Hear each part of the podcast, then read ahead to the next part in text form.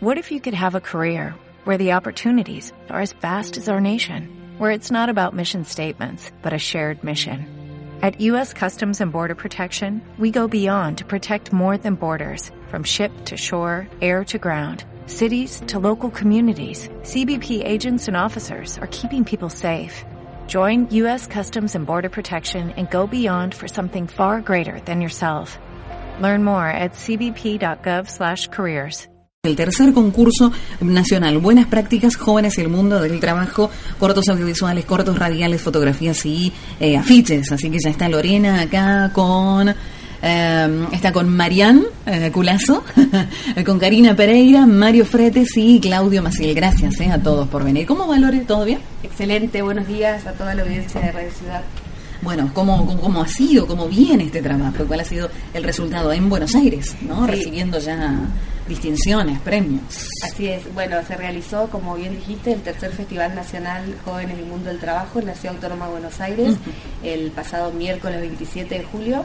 Y bueno, tuve el honor de ser parte este año del comité organizador eh, y desde el Centro Jóvenes y Trabajo acá en Corrientes eh, estuvimos haciendo promociones que nuevamente agradezco porque uno de los espacios fue este medio eh, y estuvimos promocionando para que se inscriban al, al concurso. De hecho, se pa- participaron 11 cortos de la Sí. provincia de Corrientes, 6 de la ciudad de Paso de los Libres, 3 de la ciudad de La Cruz y 2 de Yapeyú, de los cuales 2 resultaron ganadores, los de Paso de los Libres, que son los que estamos aquí en la mesa. Sí, ahora ya, ya vamos a hablar con los chicos. Sí.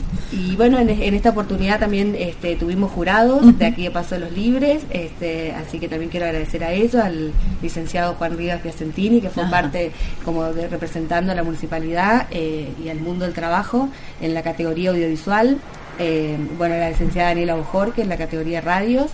eh, y bueno, y vos que me acompañás siempre, Vera, realmente gracias. Para mí es muy importante la, la difusión y tu colaboración. Y sin duda, acá ya me tiro así al aire, tenemos la conductora del, del festival en, en Corrientes. Sí, claro, por Era públicamente ya. invitada. Desde ya, pero de eso todavía no vamos a hablar, ¿no? O se No, puede no, dar después, después. ni fechas, nada, Sí, nada sí, sí, todavía. la fecha está. La, la fecha es 6 de eh, para octubre. octubre, 6 de octubre. sí. Ah, pero eso está, ya están, están trabajando. En Estamos eso. Ya fecha, pero todavía están están están Y trabajando. ya quedas comprometida. Pero cómo no, cómo no. Desde bueno, también ya. agradezco a, a- al colega Sergio Verón, desde acá Ujú. de, de prensa y difusión de, de la municipalidad, que nos abrió este espacio. Eh, bueno, mucha gente que hizo esto posible y las instituciones, por supuesto, a nivel nacional son, son varias que nos acompañan y, y si querés podemos contar un poquito eso, cómo es el tema de los premios, porque nosotros como colectivo organizador entregamos los premios oficiales eh, y además... eh, tenemos distintas instituciones como la Universidad Nacional de Quilmes y eh, la Biblioteca del Congreso de la Nación, SIGNIS, distintas instituciones que El premian INCA también, el viendo, el sí. ICER, eh, bueno, varias instituciones que avalan y entregan premios en el marco del festival. Ajá, bueno, ahí vamos a hablar con los, vamos a hablar con los Por chicos. favor, los protagonistas A ver, han recibido el premio temática en emprendedores, el premio al corto Escribiendo Caminos, presentado por Karina Mabel Pereira y Mario Fretes, Espacio Comunis, así que pues, están los dos allí. Eh, bueno, no sé si, eh, si Karina o Mario me van a contar lo que, lo que significa. Primero, ¿qué es el, eh, lo que ustedes han presentado? ¿Qué es el, el corto Escribiendo Caminos? ¿De qué trata? ¿De qué se trata este corto?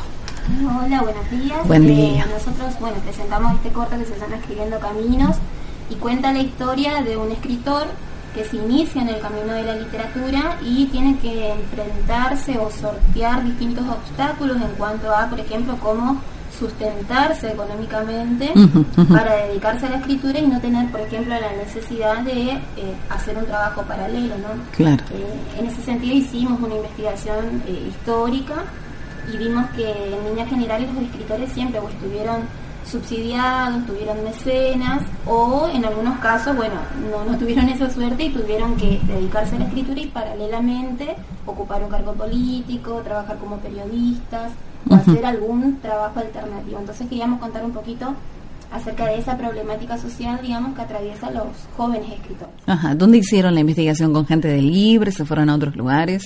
¿Cómo, cómo fue? en internet Ajá. y también trabajamos con los aportes de Susana Rotker, que ella trabaja toda la historia de la crónica. ¿no? Y habla justamente de eh, cómo se va profesionalizando la tarea del escritor recién eh, a principios del siglo XX.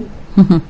Eh, bueno, este eh, Mario, ¿qué ha significado para vos recibir este premio, estar en contacto con, con gente muy influyente en, cuanto a lo audiovisual? Y bueno, la verdad que estamos muy agradecidos. Hace tres años ya que venimos trabajando con Lorena y siempre participando y también enviando productos, las producciones que realizamos. Y bueno, en este caso nos tocó recibir un reconocimiento y la verdad que bueno, es una caricia al alma, como dicen, ¿no? Los que trabajan eh, en este tipo de producciones.